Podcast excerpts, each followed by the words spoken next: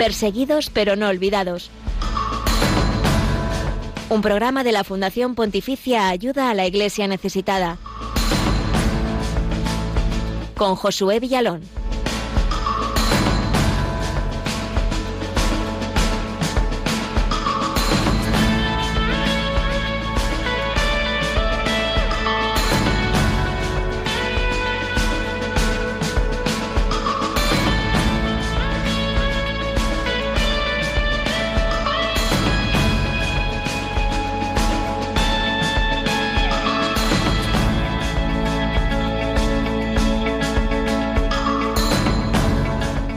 Violencia no deja de sacudir México por el crimen organizado del tráfico de drogas y de personas. La Iglesia allí también sufre las amenazas y las consecuencias de la violencia ejercida por estas mafias. En el segundo país del mundo con mayor número de católicos, todos los años son asesinados varios sacerdotes, así como laicos comprometidos en la pastoral y de la Iglesia y en la justicia social.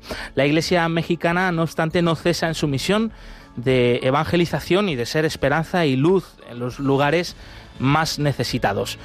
Estos cristianos valientes son hoy nuestros protagonistas.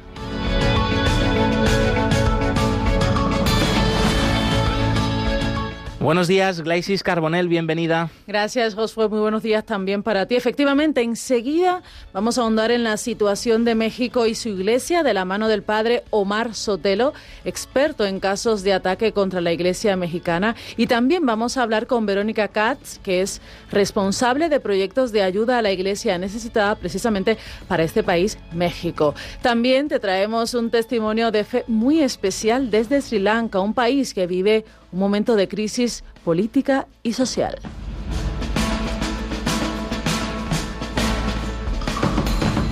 Hoy tienes una cita con los cristianos pobres y perseguidos aquí en Radio María para conocer mejor sus vidas, para estar más cerca de ellos.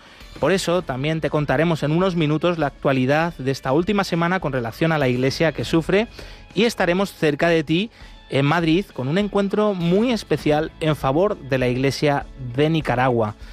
Te recordamos ahora los canales para que te puedas poner en contacto con el equipo del programa.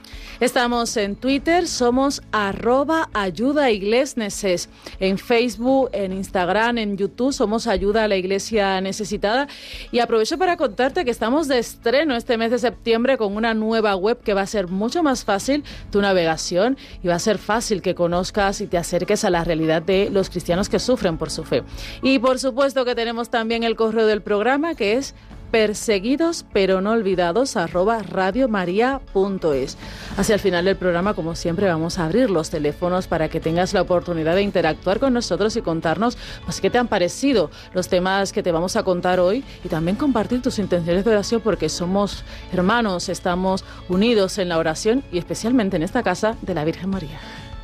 Precisamente en el correo del programa recientemente hemos recibido mensajes y queremos agradecer vuestras sugerencias y vuestros comentarios a Jesús Ross, a también María Margarita Fraga y otros oyentes, eh, por ejemplo Marieta o Susana, eh, desde aquí, aprovechando ¿no? que estamos en directo en la radio, les mandamos un fuerte saludo, como también saludamos ya a los que nos seguís a través del Facebook Live de Radio María. Recordamos que a través de esta plataforma podéis colaros aquí en el estudio con nosotros como si fueseis uno más del equipo también ponernos rostro. Eh, estamos en directo y también os leemos vuestros comentarios en este Facebook Live. Os animamos también a, dejaros, a dejarnos vuestros mensajes a través de esta plataforma en la que estamos también emitiendo en vivo.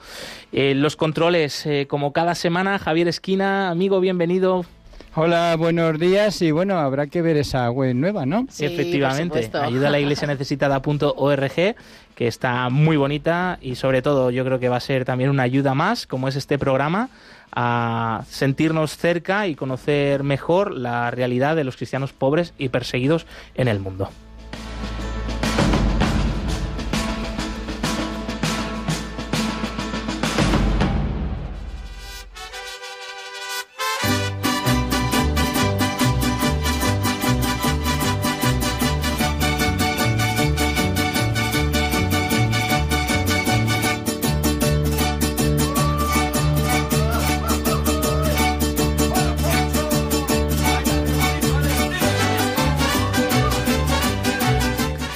Según el informe Libertad Religiosa en el Mundo 2021, en México se sigue apreciando una violencia atroz contra sacerdotes, iglesias y creyentes. El ejemplo más reciente es el asesinato de los sacerdotes jesuitas Joaquín Mora y Javier Campos el pasado mes de junio. Esta violencia tiene numerosos motivos, entre los cuales se cuentan el crimen organizado, disputas por las tierras, corrupción, extorsión y venganza.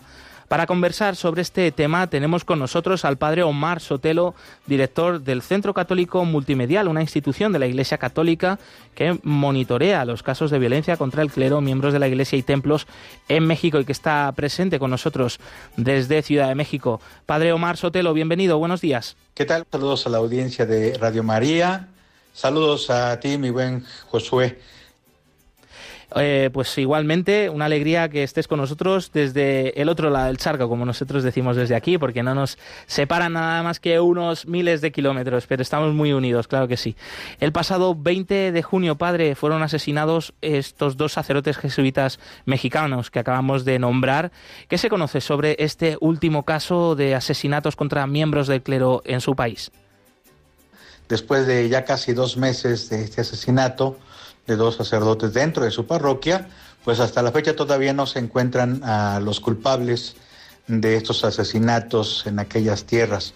Eh, las autoridades, aunque han manifestado que han hecho investigaciones, que ya saben quién fue el autor material, pues aún todavía no se conoce el paradero del mismo, ni mucho menos todavía se conoce pues cuáles han, han sido a, a ciencia cierta las causas que motivaron a esta persona asesinar a los dos sacerdotes. Y así como, como no se ha todavía dado a conocer ni, ni si tiene algún resultado de esta investigación, así pues el 80% de los sacerdotes asesinados en México pues siguen, siguen sin resolverse. Pues así las cosas en este, en este momento. Bueno, estamos hablando de, impunidad, ¿no? Como pasa en muchos otros países donde suceden estos casos y, se queda así, ¿no? Que no, hay una respuesta, no hay un proceso judicial para juzgarlo, pero este no es, no ha sido el único asesinato en los últimos meses. Ha habido otros casos recientes, ¿verdad, padre? Ciertamente ha habido otros casos recientes, eh, principalmente en este, en lo que va de este sexenio de Andrés Manuel López Obrador Van siete los asesinados en este sexenio. En el 2019, el padre José Martín Guzmán Vega, que fue asesinado el 23 de agosto del 19, después de dar unas declaraciones muy fuertes contra el gobierno de aquella entidad, una semana después el padre fue asesinado adentro de su casa. El 21, en el 2021, el padre José Guadalupe Puboca Soto, párroco de San Nicolás, eh, fue secuestrado y después fue asesinado el 30 de agosto del 21. El padre Gumercindo Cortés González de la diócesis de Celaya, su cuerpo fue eh, encontrado días después de, su desaparición. Eh, eh, su cuerpo presentaba rasgos de violencia este, y se cree que pues, fue víctima también de, hostigamiento, de, de soborno, de, de amenazas y después lamentablemente fue asesinado el padre eh, Fray Juan Antonio Orozco Alvarado, un sacerdote franciscano muy joven él, pues lamentablemente el 12 de junio, regresando a su parroquia, fue este, en el camino que se encontró en un fuego cruzado entre bandas del crimen organizado y lamentablemente pues él, él, él murió.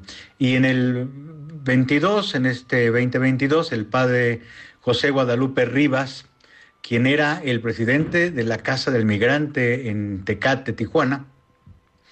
Él lamentablemente fue asesinado, eh, desapareció unos días y fue encontrado en un lugar de descanso donde él habitaba y pues este fue violentamente asesinado de una manera brutal. Y los padres Javier Campos y Joaquín Mora que pues lamentablemente el 20 de junio fueron asesinados. Estos fueron los casos de los asesinatos, pero se han presentado también amenazas y, y, también ha habido algunos sacerdotes que han sido violentados y que por fortuna han salido lesos o algunos han salido vivos pese a las... a, a, la violencia que, con la que han sido atacados. Algunos incluso literalmente fueron eh, ajusticiados. Hay un caso muy emblemático en Puebla, donde un padre fue secuestrado, literalmente fue ejecutado, pero el padre sobrevivió a cinco balazos que le dieron. El padre pues pudo reincorporarse y pidió, pidió auxilio y pues está vivo, gracias a Dios, con grandes secuelas, pero está vivo. Entonces, e, estos han sido pues los últimos casos que se han dado en lo que va de este sexenio. Eh, muchos de estos casos de asesinatos, de amenazas, padre Omar Sotelo, se producen especialmente en el norte de México, pero ¿cuál es la situación en general en el resto del país? Y bueno, ¿por qué? Eh, ¿Cuál es el motivo de estos ataques contra la Iglesia mexicana? En un país además profundamente católico, como recordábamos al principio, el segundo país del mundo con mayor número de católicos. La situación que se ha dado o la situación por la que nosotros consideramos que se siguen dando ataques y hostigamiento a los sacerdotes en, el país, que no solo en el norte, sino en diferentes partes del país. Eh, obviamente eh, tenemos eh, Chihuahua, tenemos Michoacán, Tamaulipas, Veracruz. Este, evidentemente la Ciudad de México también ha sido uno de los territorios donde más más este, han, sido violentados y Guerrero, Guerrero que es un, estado que lamentablemente vive bajo el dominio de varios cárteles del crimen organizado.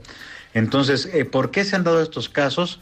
Pues eh, a grandes rasgos te puedo decir que el sacerdote en México es un ente que es un estabilizador social. Eh, cuando se asesina a un sacerdote, no se asesina solo a una persona, sino que se atenta contra toda una institución. Y cuando se violenta, se manda un mensaje muy claro. Primero, si soy capaz de asesinar a un sacerdote, puedo asesinar, asesinar a quien sea. Y segundo, al eliminar este estabilizador social, pues yo enquisto en las comunidades la cultura del terror, la cultura del silencio y obviamente eh, puedo enquistar la cultura, la narcocultura, la narcopolítica, este, la narcoeconomía, como ha pasado en diferentes estados de la República Mexicana. Entonces, ciertamente, atentar contra un sacerdote es un, no es una persecución como tal, pero sí es un hostigamiento de alto nivel que pretende eh, llamar o, que, pretende erradicar o eliminar esta estabilización social mm, de las comunidades, especialmente eh, en el ejercicio pastoral que ellos ejercen. Al final la Iglesia mexicana, el clero, los laicos están siendo un blanco de, la violencia allí en México y es triste escuchar esta realidad, pero también forma parte de esa iglesia necesitada eh, que ayuda a la iglesia necesitada. Nuestra fundación pues también tiene presente y por supuesto reza por ella. Padre, ¿qué otros datos y tendencias estáis registrando y dando a conocer desde el Centro Católico Multimedial? Además de los asesinatos, podemos decirte que ciertamente las llamadas eh, de amenaza, de hostigamiento, las extorsiones, el derecho o cobro o cobro de piso son este uno de los factores que también se están se están dando en, en la República Mexicana. El derecho de piso es obviamente cobrar por seguridad, cobrar por por este por que las cosas eh, no pasen a mayores y el, crimen organizado cobra incluso algunos párrocos para que las iglesias pues tengan cierta seguridad.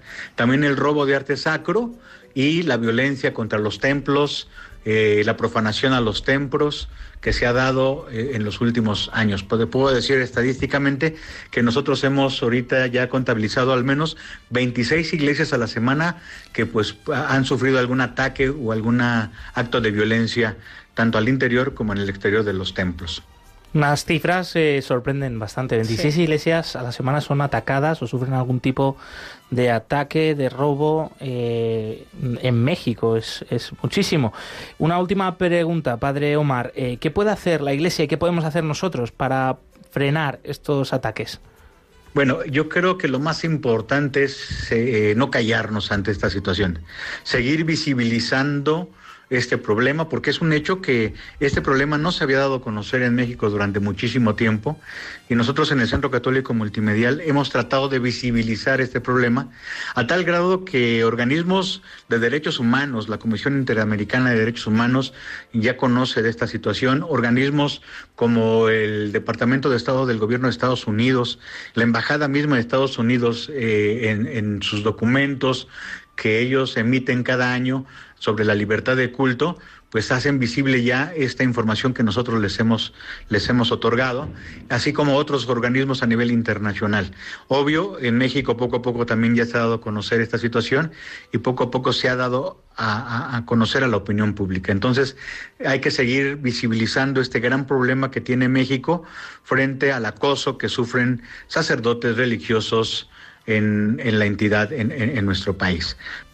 Gracias, gracias padre por haber estado con nosotros, con la audiencia de Radio María, Padre Omar Sotelo, director del Centro Católico Multimedial desde Ciudad de México, por acercarnos a esta realidad de la Iglesia mexicana tan desconocida, pero que también está sufriendo tanto las consecuencias de esa violencia, del narcotráfico, de las mafias en este país hermano nuestro. Un fuerte abrazo. Agradezco a Radio María y a los radioescuchas, a ti José. Un saludo desde México Bendiciones de parte de la Virgencita de Guadalupe. Dios me bendiga. Hasta luego.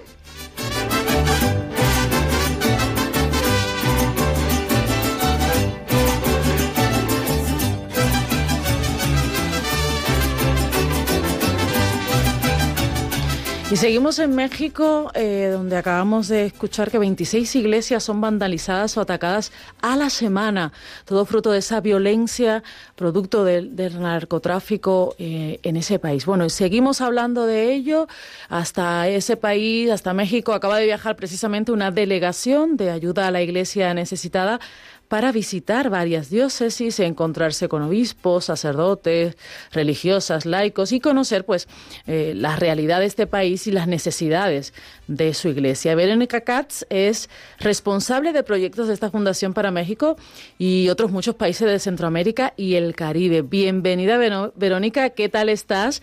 ¿Has podido descansar y asimilar ya todo lo que has vivido? Buenos días, Glaisis, José. Saludos también a los oyentes de esta, de esta querida radio. Sí, he podido descansar. Verónica, de este viaje intenso, la verdad. Hmm.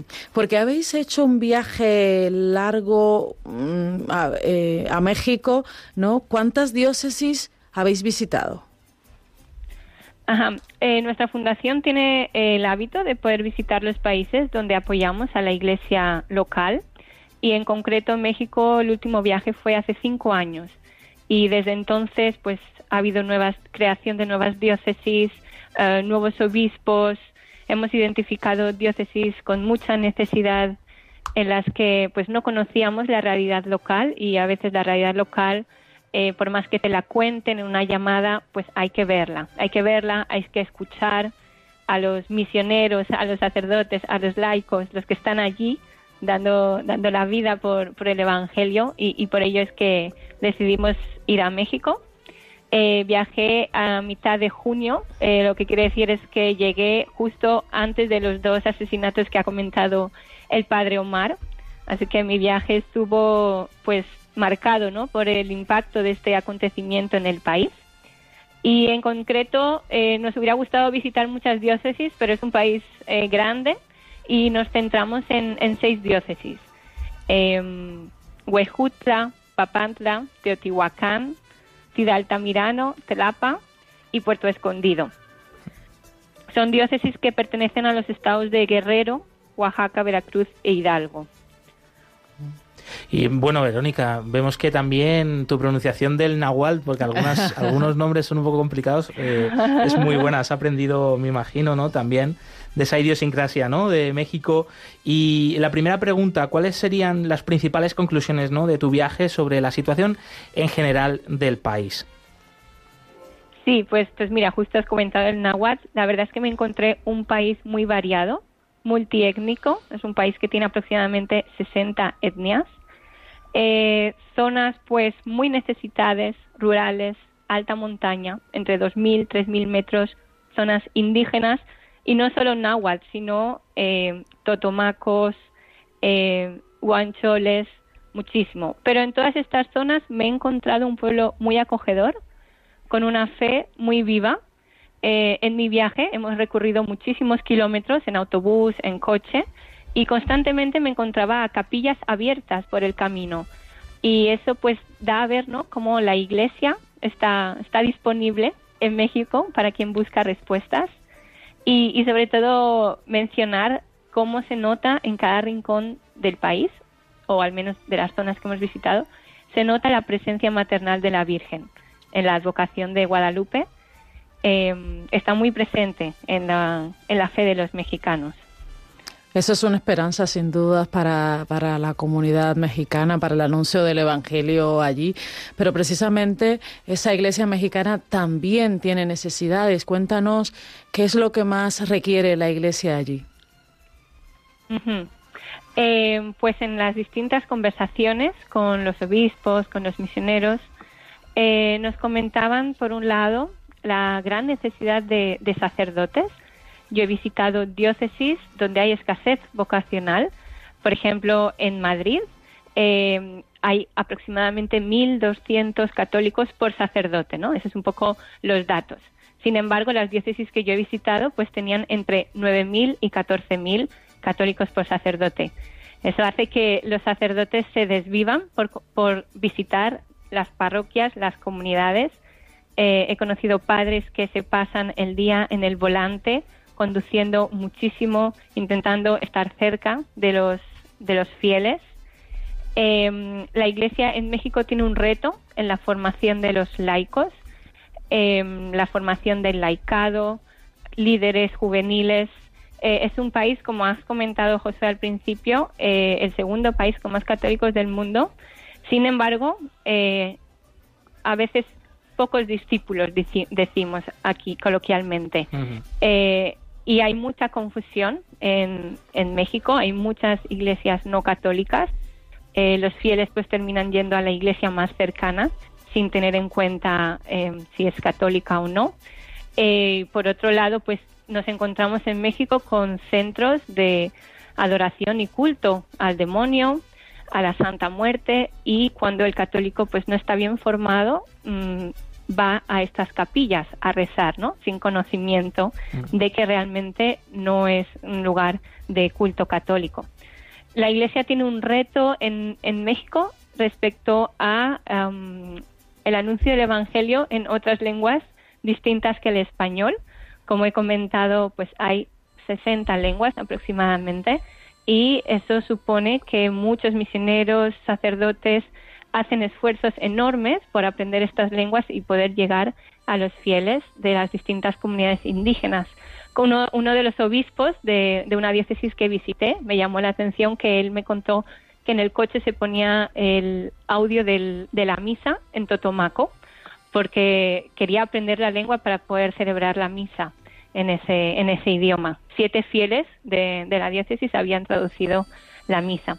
Pero aún así, en muchas diócesis me he encontrado la misma situación.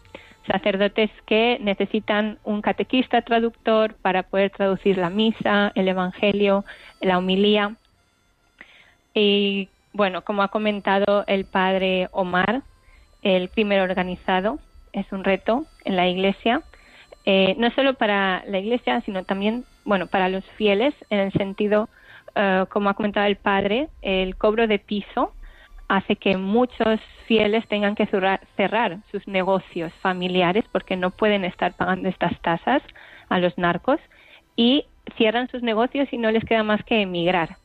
Entonces yo he visitado muchas diócesis con mucha migración y eso implica que se van los catequistas, se van los agentes de pastoral, porque al final estos, eh, estas personas que tienen estos negocios familiares son las que están involucradas en la iglesia, en la parroquia, en la actividad pastoral, y sin embargo pues tienen que irse a la ciudad.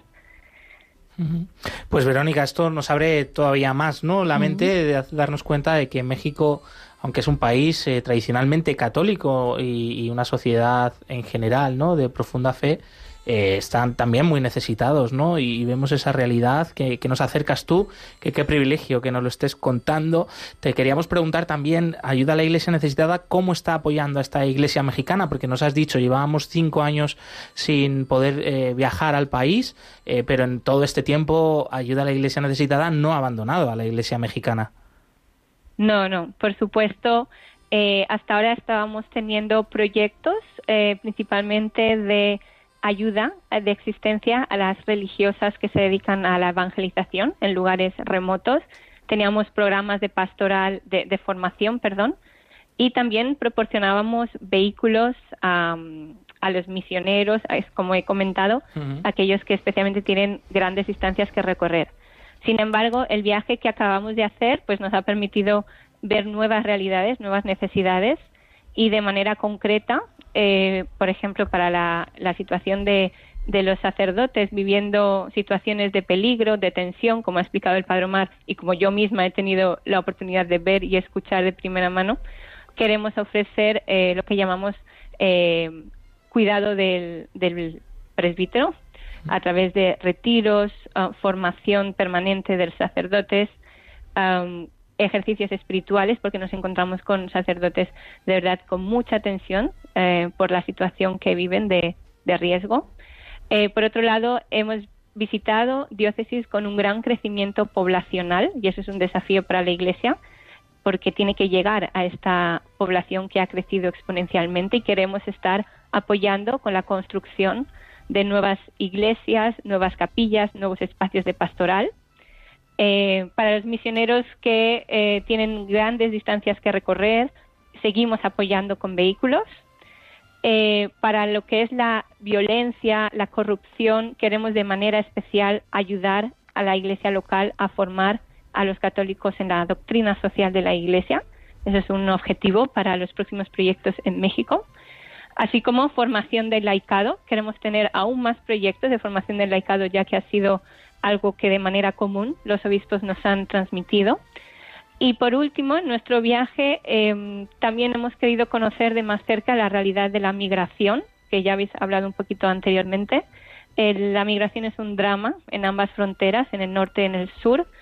Eh, tuve una, la oportunidad de hablar con un sacerdote que se encuentra en la frontera norte, en la diócesis de Matamoros, explicando pues cuál es la realidad y cómo la Iglesia está presente a través de albergues acogiendo a los miles de migrantes.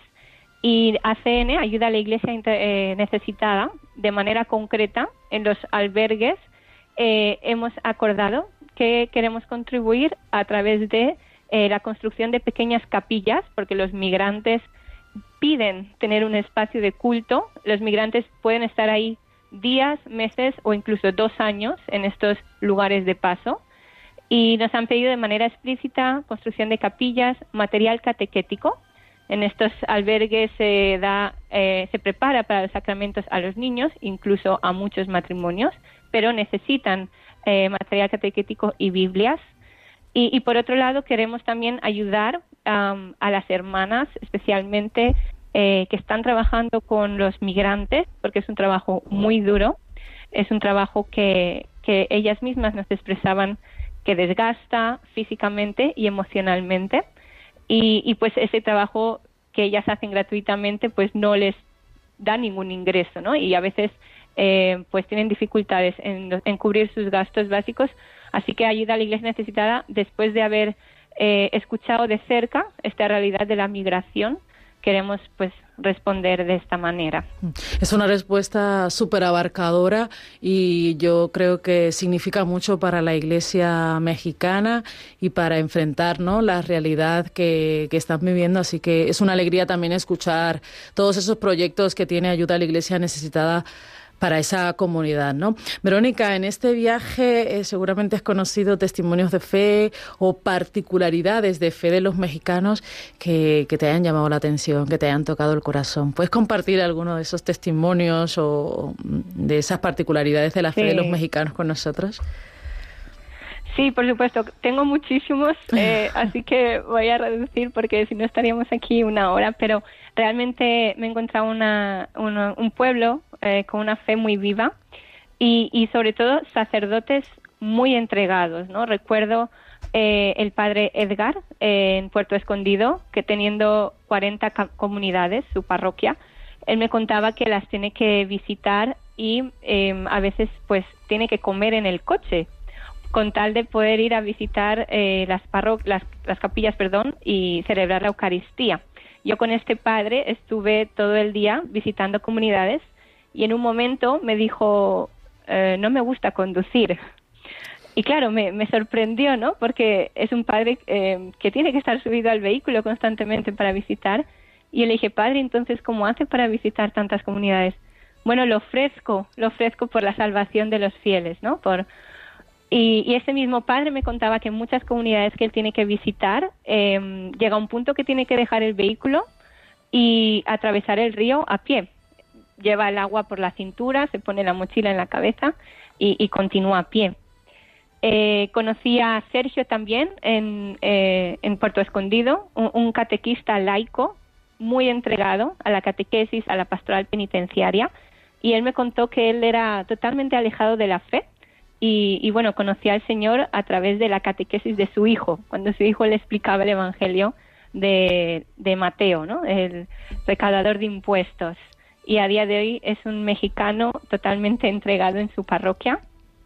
Eh, conocí también eh, un padre, el padre Rigoberto. Eh, era un día de una lluvia muy fuerte, una tormenta eléctrica en alta montaña, había mm, deslizamientos de tierra también y, y de repente vi que el padre iba a salir. Digo, padre, ¿cómo va a salir con este tiempo? Y dice, no, tengo que ir a visitar la comunidad que tengo hoy, la, hoy celebro la Eucaristía. Digo, padre, es peligroso. Me dice, no, no, no, los fieles me esperan, ¿no? Entonces, de, primera mano, pues eh, he visto esa entrega, esa entrega por el pueblo de Dios. Y, podría estar hablando de muchos más ejemplos. Mm. Um, el obispo de Huejutla, uno, un, un, pastor, un pastor con olor a oveja, cercano a los fieles, eh, muy pendiente en nuestro viaje. Él nos cuenta cómo en las visitas a las comunidades pues se le avería el coche a mitad camino y, y pues se baja y cambia la rueda y sigue, ¿no?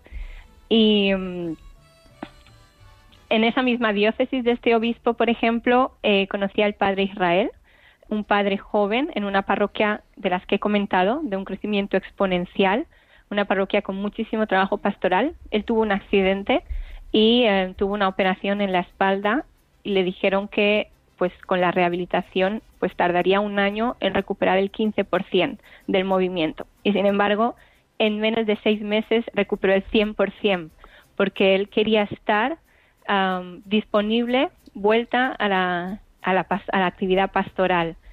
Y, bueno, la verdad es que escuchar estos testimonios de cerca es muy conmovedor. Nos imaginamos, nos estamos conmoviendo nosotros ahora escuchándote a ti, así que me imagino que teniendo delante a estas personas de las que nos hablas, eh, bueno, tremendos testimonios de fe, de esperanza, que, que nos hacen ver también esa luz eh, y esa enorme misión importante que tiene la Iglesia en México, sin duda, y también que nos hace vibrar, ¿no? De decir, eh, Dios está con nosotros, Dios está cerca y se hace presente a través de personas de carne y hueso, como son estos sacerdotes. Eh, la historia de este padre de familia, laico, catequista que nos contabas, Verónica. Se nos acaba el tiempo, estaríamos escuchándote con muchísimo gusto, pero se nos termina el tiempo. Antes de terminar, ¿qué te transmite? Estas personas de las que nos has hablado eh, para que traigas como mensajera hasta aquí, hasta España, hasta Europa, eh, de cómo poderles ayudar, cómo poder estar más cerca de ellos? ¿Qué, nos dirías así para terminar? Pues eh, ante todo lo importante es la, la, comunión en la oración, es decir, yo he experimentado cómo podemos ser puentes, ¿no? Eh, entre la iglesia en distintos puntos, así que podemos rezar por la iglesia en México, allá donde estemos, y, sobre todo pedir pues la intercesión a, la Virgen María para que siga eh, cuidando del pueblo mexicano, de un pueblo pues muy azotado por la violencia, un pueblo pues azotado por, como comentaba antes, por otras confesiones o ideologías que alejan de la fe. Y eso es lo que lo que yo animaría a, rezar por el pueblo mexicano, pero especialmente eh, a través de la intercesión de la Virgen de Guadalupe. Verónica Katz, responsable de proyectos de ayuda a la Iglesia necesitada para México, también para otros países de Centroamérica, del Caribe. Eh, un fuerte abrazo, mucho ánimo. No sé si sabes ya cuál será tu próximo viaje. Eh, tenemos planeado varias opciones, um, todavía no está concretado. De acuerdo. Pero bueno, igualmente en el día a día que estás en contacto directo con la iglesia local de todos estos países, pues eh, transmíteles de parte nuestra, de parte de la audiencia de Radio María, un abrazo enorme y por supuesto nuestra oración, nuestra oración. Gracias. Por supuesto. Buen día.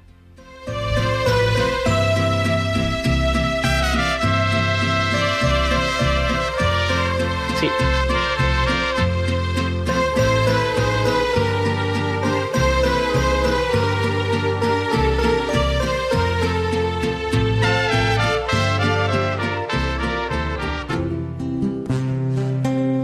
'Es la toalla y te arrodillas a mis pies. El cristianismo es la religión más perseguida en el mundo.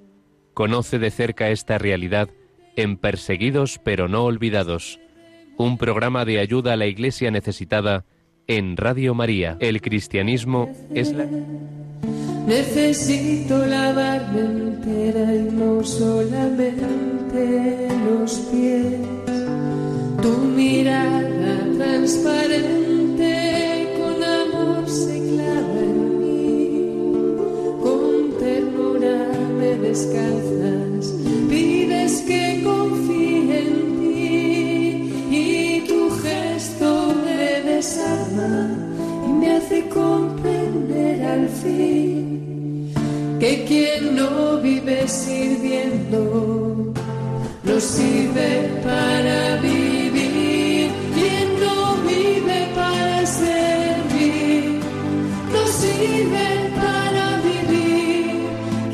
11 y 36 minutos, 10 y 36 minutos en las Islas Canarias. Continuamos en Perseguidos pero no olvidados, tu programa en Radio María que te acerca a la realidad de la iglesia pobre y perseguida en el mundo. Millones de cristianos, hermanos nuestros en la fe, son perseguidos, marginados, amenazados. Sus historias son muy poco conocidas, eh, incluso en este siglo XXI de las comunicaciones, de las redes sociales. Nosotros aquí sí queremos que ellos hoy sean noticia y que sus vidas sean conocidas. Por eso vamos ahora con la actualidad de esta última semana de la Iglesia que sufre.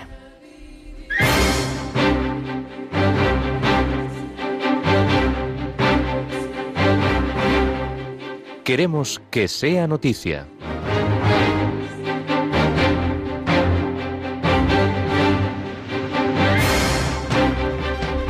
Atacan una iglesia católica en, el noroeste de la India.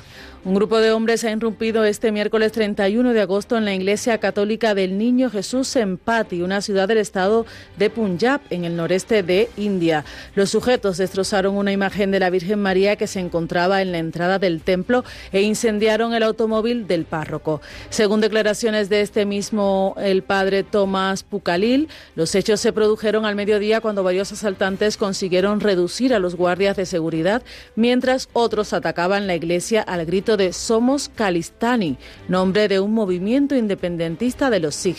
Las amenazas contra los católicos han aumentado desde hace varios días en el cercano pueblo de Yandiala. Los Kalistani son una antigua secta Sikh a la que pertenecen los supuestos atacantes. Este grupo acusa a los cristianos de realizar conversiones en su territorio y se quejan de que el gobierno de Punjab no escucha sus reclamaciones. Se extiende el terrorismo en Burkina Faso según fuentes de la iglesia local. Oficialmente el 40% del país de África Occidental está fuera del control del Estado, pero en el 60% restante también hay zonas en manos de los terroristas. Así lo ha explicado a ayuda a la iglesia necesitada el padre Honoré Odreagogo. La gente se despierta por la mañana preguntándose si será víctima de un atentado. Ya nadie se siente seguro, asegura el sacerdote. La situación incluso ha empeorado en los últimos seis meses y agrega que es difícil discernir los verdaderos motivos de los terroristas, el puro vandalismo o el deseo de hacer la yihad. Pero las víctimas testimonian que el fundamentalismo islámico está presente, como afirma el padre Honoré. Los que nos atacan imponen a los burkineses seguir la ley islámica. Agradezco la ayuda de los benefactores de ayuda a la iglesia necesitada. Ma profonde reconnaissance au nom du séminaire, au nom du pays, au nom de notre Église de Burkina Faso, un grand merci à tous les bienfaiteurs. Un parque público con el nombre del ministro católico pakistaní Sabad Bati en Canadá. El alcalde de la ciudad de Brampton, cerca de Toronto, presidió la ceremonia de inauguración con estas palabras. Bati era un verdadero símbolo de la libertad religiosa. Nunca olvidaremos el legado, el valor y el sacrificio de Sabah. Dio su vida para promover un Pakistán en el que el Estado de Derecho, la justicia, la libertad y la igualdad fueran principios que se respetaran y se viviesen. La Administración Municipal y toda la población de la ciudad de Brampton, que alberga una comunidad de migrantes pakistaníes que ha promovido el proyecto, rindieron homenaje y elogiaron los esfuerzos de Sabah Bati por la armonía interconfesional, el fin de la ley de la blasfemia en Pakistán y la libertad de los cristianos pakistaníes. Ayuda a la iglesia necesitada pide oraciones por Nicaragua. Estamos viviendo un proceso de silenciamiento de la iglesia nicaragüense. Ante la situación que vive la Iglesia en Nicaragua, la Fundación Pontificia Ayuda a la Iglesia Necesitada quiere expresar fraternidad, amistad y comunión con el clero y con toda la Iglesia nicaragüense. La Fundación recuerda el mensaje del comunicado de la Conferencia Episcopal Nicaragüense publicado el 7 de agosto que citaba el pasaje de la Biblia. Si un miembro sufre, todos sufrimos con él e invita además a orar por la paz y a apoyar solidariamente a los cristianos en ese país.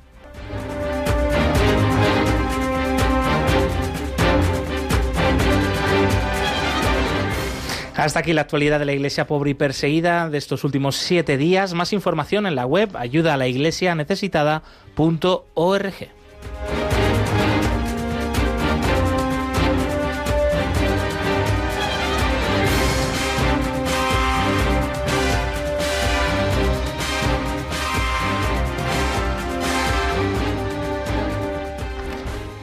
Nicaragua sigue convulsionada por la crisis que comenzó hace más de cuatro años.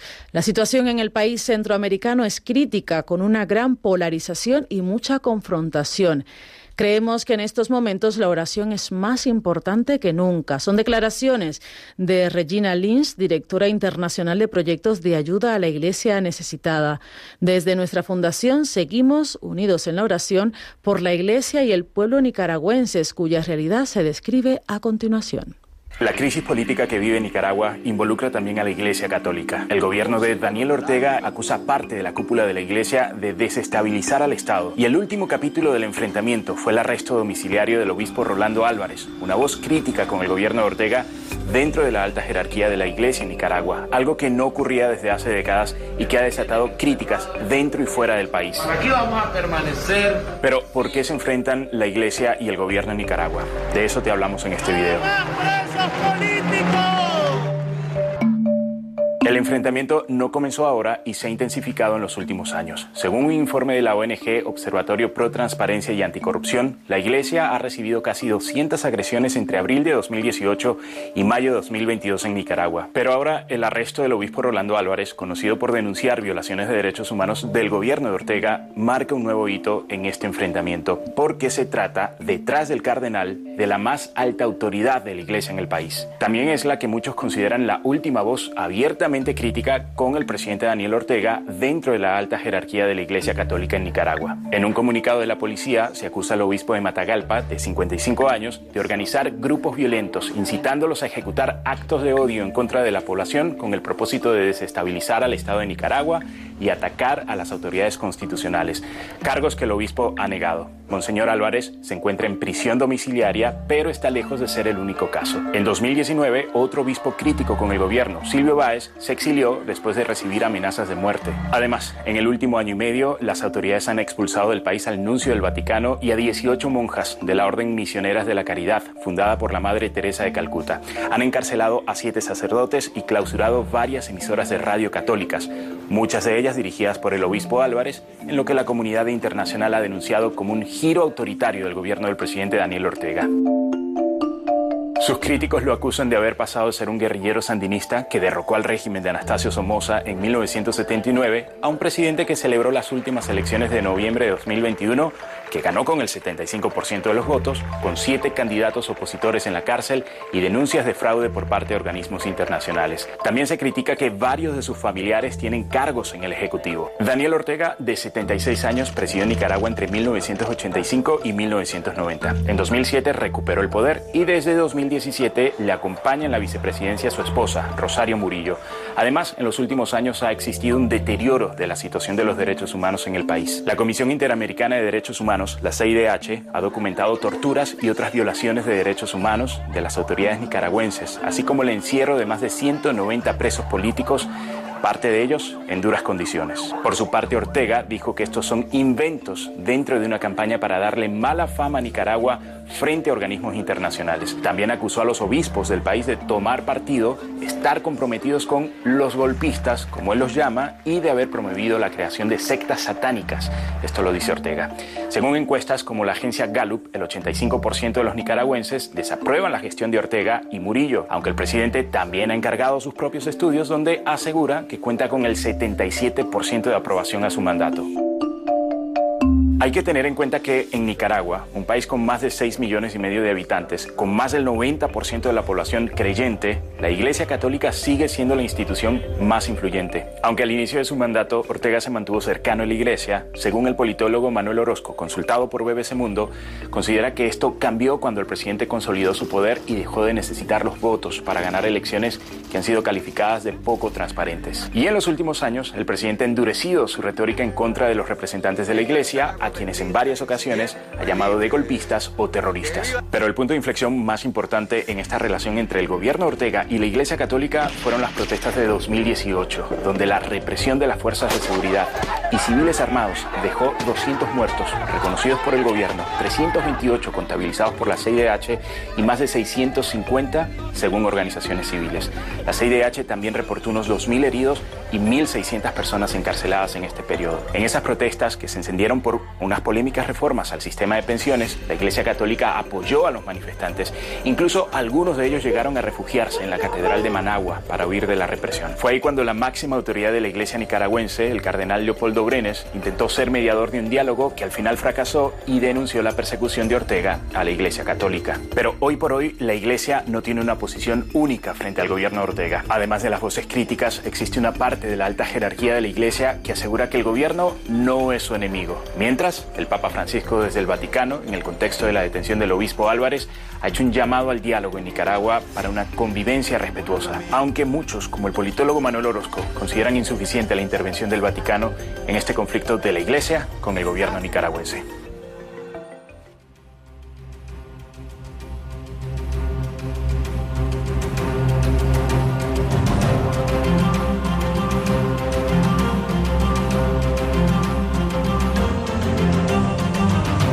Testigos del siglo XXI.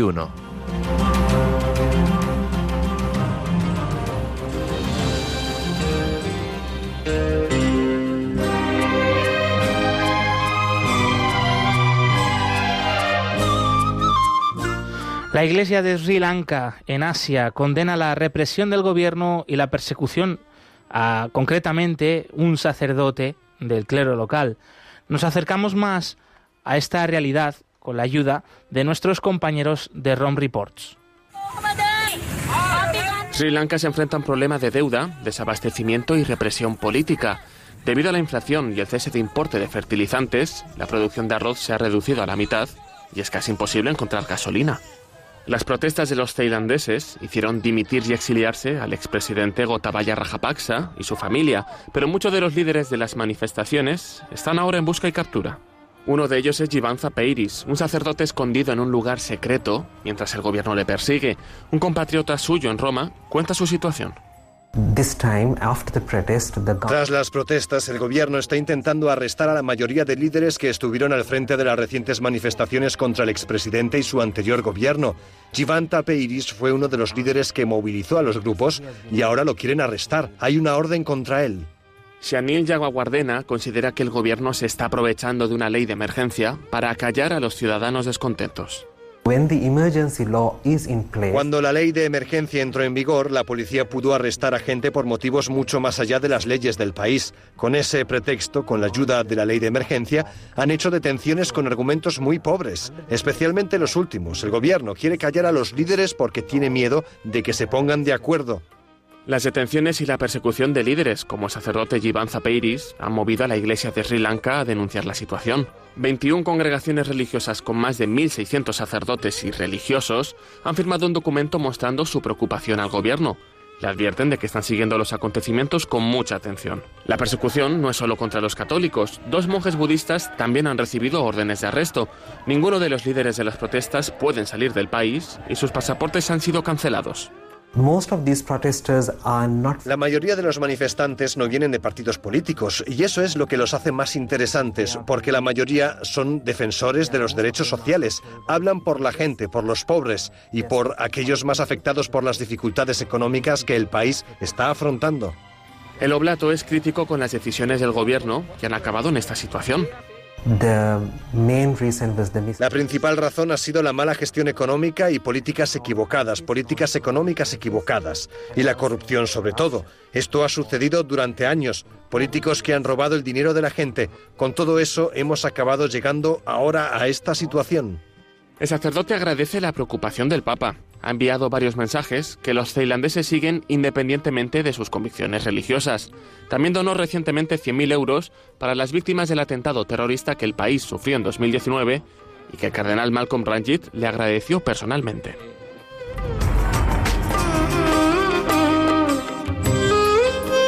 11.50 minutos, 10 y 50 minutos en las Islas eh, Canarias.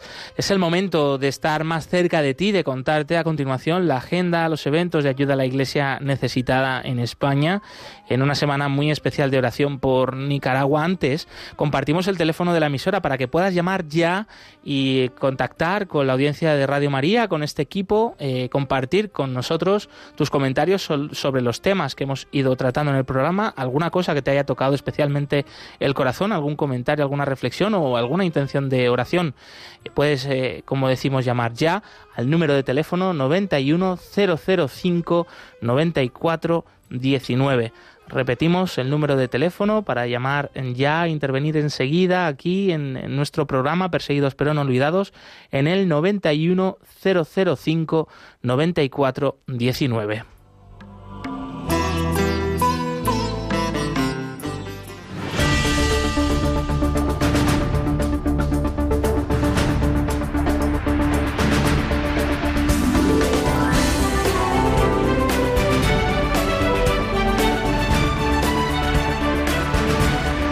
cerca de ti. Esta semana tenemos un encuentro muy especial para juntos tener presentes a nuestros hermanos de Nicaragua. Bienvenida Nieves Barrera, compañera delegada de ayuda a la Iglesia necesitada en la Archidiócesis de Madrid. Hola Josué, pues mira, tenemos un evento muy bonito en esta semana y además importante. La comunidad nicaragüense de Madrid nos invita a reunirnos con ellos para celebrar una Eucaristía y pedir por la paz en Nicaragua y por la Iglesia de Nicaragua, que está viviendo una situación muy complicada en este momento.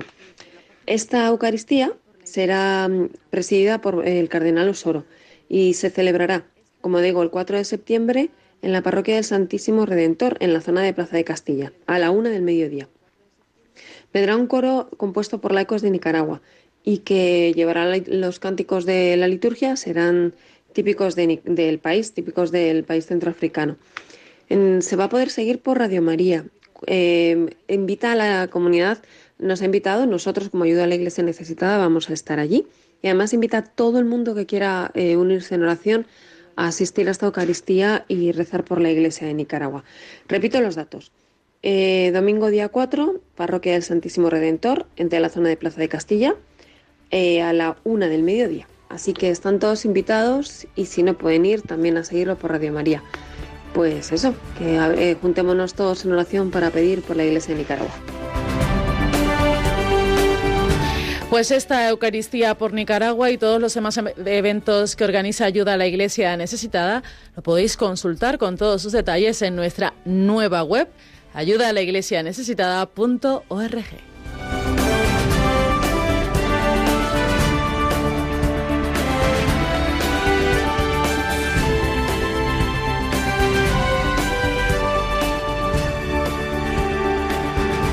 están muy cerca de nosotros ahora en este momento a través del Facebook Live que por ahí nos están viendo también numerosas personas y nos escriben por ejemplo Cecilia Rodríguez, Teresita Barauna, Leo Beltrán, eh, María Aragón, eh, Charbel Elam y también Marcelo Vizcaíno.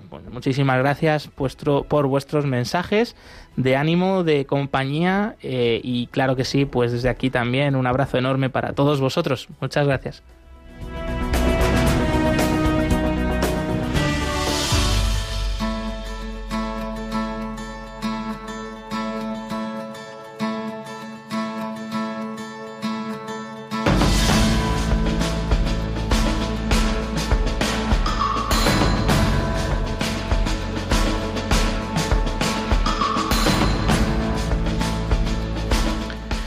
México, uno de los países eh, con mayor presencia de la Iglesia Católica, es también un lugar de enorme crimen por el eh, crimen organizado, el tráfico, el narcotráfico y también el tráfico de personas, cuya violencia golpea contra la Iglesia y contra su clero. 26 parroquias cada semana en México sufren algún tipo de ataque o de violencia y en los últimos seis años han muerto al menos ocho sacerdotes asesinados por este crimen organizado. México ha sido el protagonista de nuestro programa de hoy y lo llevaremos en el corazón en los próximos días. También hemos estado muy cerquita de la iglesia desde Sri Lanka, donde una enorme crisis política y social está golpeando duramente a toda la sociedad. Allí la iglesia tampoco está exenta de sufrir también las consecuencias ¿no? de toda esta situación. Estamos eh, contándote la realidad de una iglesia valiente, de una iglesia de fe fuerte, de una iglesia que transmite una enorme esperanza y confianza en un Dios que es Padre, que no nos abandona, y en Jesucristo, que es nuestro Salvador, y es la respuesta a todos los anhelos que llevamos en el corazón. Y hemos estado cerca de ti con Nicaragua, con esta Eucaristía que va a tener lugar el próximo domingo 4 de septiembre, que se va a poder seguir también a través de Radio María. Tendrá lugar en la parroquia Santísimo Redentor en Madrid a la una de la tarde. Una oportunidad eh, sin duda fundamental, imprescindible, para seguir estando cerca de la iglesia que más sufre en el mundo.